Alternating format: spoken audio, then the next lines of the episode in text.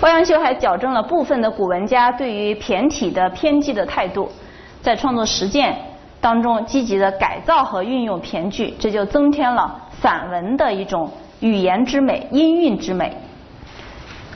同时，也使骈文是焕发了新的活力。此后，王安石、苏轼父子、曾巩，他们都是沿着欧阳修的路子，继续的革新骈文，使骈文的地位和作用呢，进一步的得以改善和加强。这是在文的方面，在诗歌创作上，欧阳修也是对后世产生了深远的影响。他的诗歌同样是以这种深厚的学养为底蕴，啊，以平易自然为语言风格，并且还借鉴了散文的很多特点。但是，是不是问题就来了？你看，我们刚才讲到他的诗和文。都是以深厚的学养为底蕴，都是以平易自然流畅的语言为特色。那么他的诗歌创作中还借鉴了散文的很多的特点，这样他是不是消弭了诗和文两种文体的界限呢？所以这是一个值得去探讨的问题。他怎么样把握和平衡好这个问题？其实一个关键点在于他在写诗的时候。都是以诗化的语言形式来表现，它并没有泯灭诗歌的本质特征，这一点非常关键。所以它能够确立宋调在风格、语言和审美追求上的很多的基本特征。在宋代文坛上，欧阳修是第一位大师级的人物。这是我们第二节的内容，就是欧阳修的诗文创作和他的影响。第三节呢，就来看看梅尧臣和苏舜钦的诗歌。这两位跟欧阳修共同确立了宋调的基本特征的这两位宋前期非常重要的诗人。梅尧臣，他是欧阳修一生的诗友，在欧阳修的六一诗话里面记载了很多啊，剩余曰，剩余曰，就是没剩余，就是说这个梅尧臣说过什么什么，就是说他们在这个诗歌理论上。有了很多的沟通，互相认同，啊，这个，那么实际上梅尧臣比欧阳修还要大五岁，他在诗歌创作上对于欧阳修的这个诗歌革新，对于整个宋教的形成，梅尧臣是起着非常重要的作用的。但是因为到了后期，这个欧阳修的官是越做越大，所以他的影响力，他的影响力比较大，所以我们说欧阳修呢。是这个当时的呃文坛诗坛上的领袖，而且欧阳修因为梅尧臣的一生的这种遭际啊，梅尧臣一直沉沦下僚，所以欧阳修提出了一个非常著名的理论，叫诗穷而后功。那尽管梅尧臣他是他是也是参加了很多次科举考试，但是他一直没考上。啊，所以虽然宋代这个科举取士名额大大的增加，但是也不能保证每个人都考上嘛。那像梅尧臣这样的大诗人，但也还是跟呃这个写诗会写诗是一回事儿，能不能那个在科科举考试上非常顺利，这也是另外一回事儿了。包括像那个苏轼的那个弟子非常有名的秦观，也也是考了好几次才那个考上科举嘛。呃，有才是有才，但是不一定适合那种体制嘛，那种考试的那个体制。这个当然是我们也都挺理解的了。那梅尧臣呢，他就是后来靠了他的叔父梅询的门荫，我们之前也提过，后来终于进入到仕途，但是呢，长期困于下僚。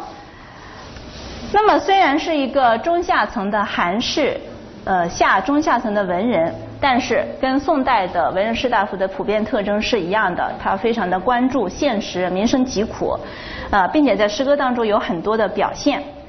但是梅尧臣对于诗歌史的贡献，不仅仅在于这些写实的或者是关注现实的诗歌观念和创作，更在于他在艺术表现上，在审美特征上。促成了宋调的形成。首先表现在他对宋诗题材的开拓，以及内容和表现手法上的创新。梅尧臣总是勇于在诗歌创作上，呃，尝试新的题材的。比如他大量的写作一些咏物的组诗，呃，咏的是什么呢？比如说咏这个动物啊，咏农具啊。那么不但所咏的这些物跟前代的那个咏物诗是大不相同的，而且其中所体现的一种人文关照和对社会问题的关心，这是更体现了宋诗的一种独特性。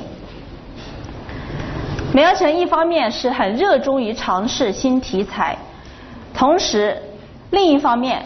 他又提出了一个很重要的主张：以故为新，以俗为雅。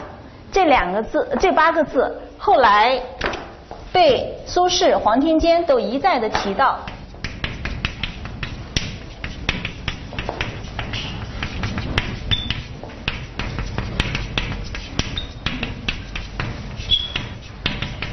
那么就成为宋诗的一个重要的审美原则、创作原则。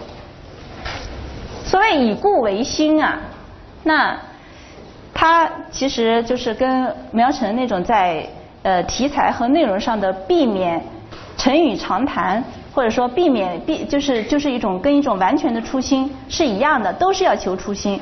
刚才讲到那个苗晨不是喜欢尝试各种新题材吗？就是前人没有写过的。然后他有一首诗的题目，他非常明确的说说这个这个厕所里的那个蛆没人写过。嗯，跟他的七兄跟谢将说，说那个蛆没人写过，我们来写写吧。所以就是这是一种前人没有写过，所以我们来写，这是一种这个纯粹的初心，新的尝试。但是以故为新，它是属于一种对前人已经涉及到的这种创作的一种翻新，语词上也好，意境上也好，啊或者表现手法上也好。这样的一种翻新，就是以故为新。那么它就是，也是跟那个纯粹的初心是一样，都是要避免那种熟词熟意啊，就是那些陈词滥调啊，或者说陈这个这个很很是呃这个表现被表现的很多的那些意思啊，要避免那些。但是它就不是普通意义上的不用成语长谈啊，它是从一个更加具体的特定的角度去切入，提供了。解决当时的诗人诗歌创作上所面临的困境的一种具体的方法。那么这一类在旧诗上翻新的创作，实际上在前人的诗歌写作当中已经屡见不鲜了，嗯，但是作为一种创作原则明确的提出来，这还是第一次。以俗为雅，啊，这个我们在概论当中实际上已经提过了，它体现了宋人关心百世的态度。和所谓要像生活艺术化和艺术生活化的这样的一些特点，那么是这个以故为新，以俗为雅，就成为宋代许多诗人在创作当中共同遵守的一些原则。梅尧臣的最大的贡献是在于他对于平淡的审美风格的倡导和实践。这种平淡，当然不是淡而无味，而是一种经过锤炼而又归于平淡的纯熟的艺术境界。比如他的《鲁山山行》：“是与野情切，千山高复低。好风随处改，幽静独行迷。霜落熊生树，凌空露影稀。人家在何许？云外一声鸡。这是什么题材的？五言是肯定了，绿体还是古体？还是绿体吧，还是比较好看看出来的。这是五律，呃。那么它中间两联，你看它对的非常的精工精致，而且很有意趣。好风随处改，幽静独行迷。霜落熊生树，凌空露影稀。啊，这个霜落这两两句，它实际上还用了一种什么什么修辞手法呢？叫做互文，嗯，互文见义。对。他是说，在这个霜落凌空的时候，看到熊生树，露影稀。这中间两联，他就动静相生的写出了一种幽静的闲适的意境。诗歌有很自然淡远的意趣，但是这种平淡就跟陶渊明的那个平淡不大一样。陶渊明的那个平淡是非常质朴的。首先从体裁体式上啊，当然陶渊明的时代我们知道还没有绿体了，所以他只能用古体啊。啊，陶渊明是五古，而梅尧臣他这首用的绿体，绿体它在体式上的特点，天然的它就更加的典丽，嗯，更加的精致。那么，他用这种五律的形式，就使他的这个平淡不同于陶渊明的那种质朴，它是有一种经过精心锤炼的这样的一种味道在里面。像这一类平淡中带着清丽的风格。可以说还不是苗晨的平淡最典型的特征，它的平淡又有从清丽向老健变化的这样的一个特色。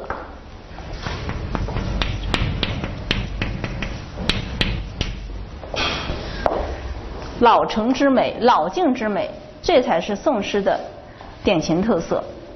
那么这种所谓老健，它就表现在用语上比较朴拙、古淡。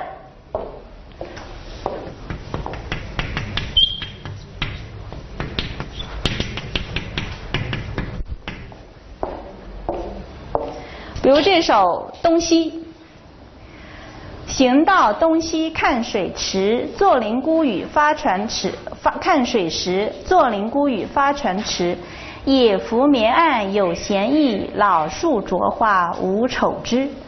短短蒲茸其似剪，平平沙石静于筛。情虽不厌住不得，薄暮归来车马蹄。最好的一联是哪联？对，第二联，一读就能感觉到，野浮绵岸有闲意，老树着花无丑枝。这一联最能体现宋调的特色。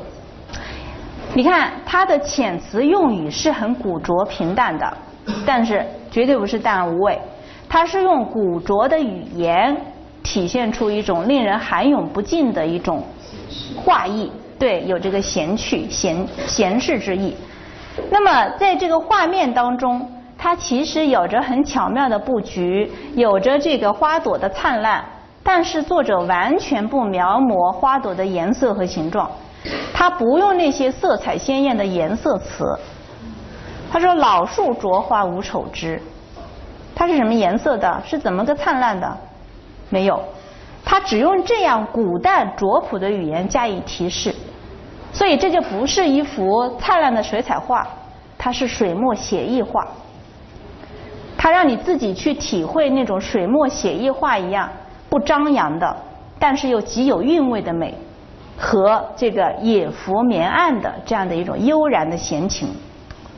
所以后人甚至用“老树着花无丑枝”这七个字来象征宋人的所有的审美趣味和审美特征。在文艺上的，接下来这个短短蒲蓉题四件，平平沙石静于筛。嗯，他用短短和平平来形容这个蒲蓉和沙石，也是很拙朴、很朴拙的语词。我们说这个是七律啊，七律是比五律更加典丽的形式。但是苗晨对于这首诗的处理就跟《鲁山山行》截然不同。刚才那首我们说它是很清丽的那首五律，但是这一首它就处处的有意的体现出一种古拙。我们之前也说过，说在这个七律当中用叠字，前人的评价就是感觉类同凑字啊。说在七律当中用叠字用的好的，只只有那个杜甫的《登高》。嗯，就无边落木萧萧下，不尽长江滚滚来说那个叠字用的好，一般的叠字在七律当中似乎都都不被赞同。那尤其是这一首里面这个短短平平，用的确实挺挺挺朴拙的哈。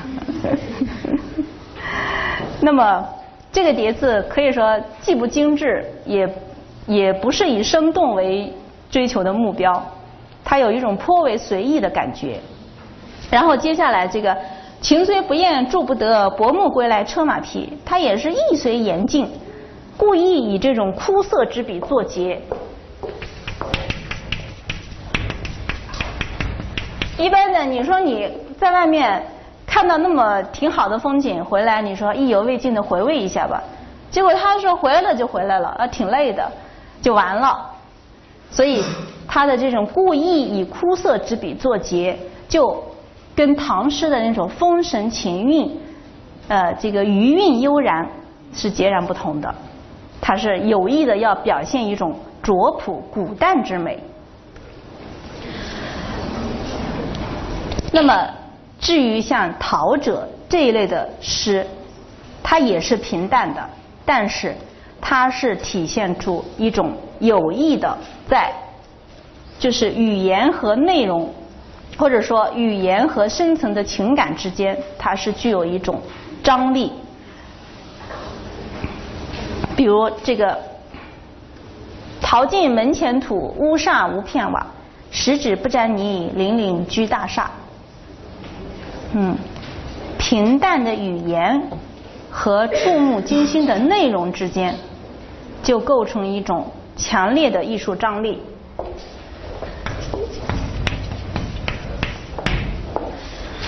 这也是叫平淡。我们只要回忆一下陶渊明的那些平淡之诗，王维、孟浩然的那些平淡之诗，你就知道梅尧臣的这种平淡，它是一种什么样的特色。那么像这类的诗，在陶渊明的作品里面还挺多的，《陶者》《小村》《暗平》等等，它都是体现着陶渊明的这种呃梅尧臣的平淡的这种独特的内涵。这种平淡风格的形成呢，跟陶渊明之间到底是一个什么关系？它其实正是梅尧臣对陶渊明的学习和反思，跟这个是有关系的。梅尧臣是宋人当中比较早学习陶渊明的，他曾经创作这个拟陶体诗，啊，明确标示是拟陶体。那么像这些拟陶体的诗，风格就跟陶渊明的非常的像。但是梅尧臣在学习模拟陶诗的同时，更多的是在反思当中自立。那么最后形成他自己的这种所谓具有老见意味的一种平淡风格，它是偏于古淡。那么梅尧臣的这种平淡，就既不同于陶渊明的那种自然天成，也不同于王维、孟浩然，包括韦应物、柳宗元的他们的那种高风远韵。梅尧臣的平淡是。苦心营造出来的一种古淡深远，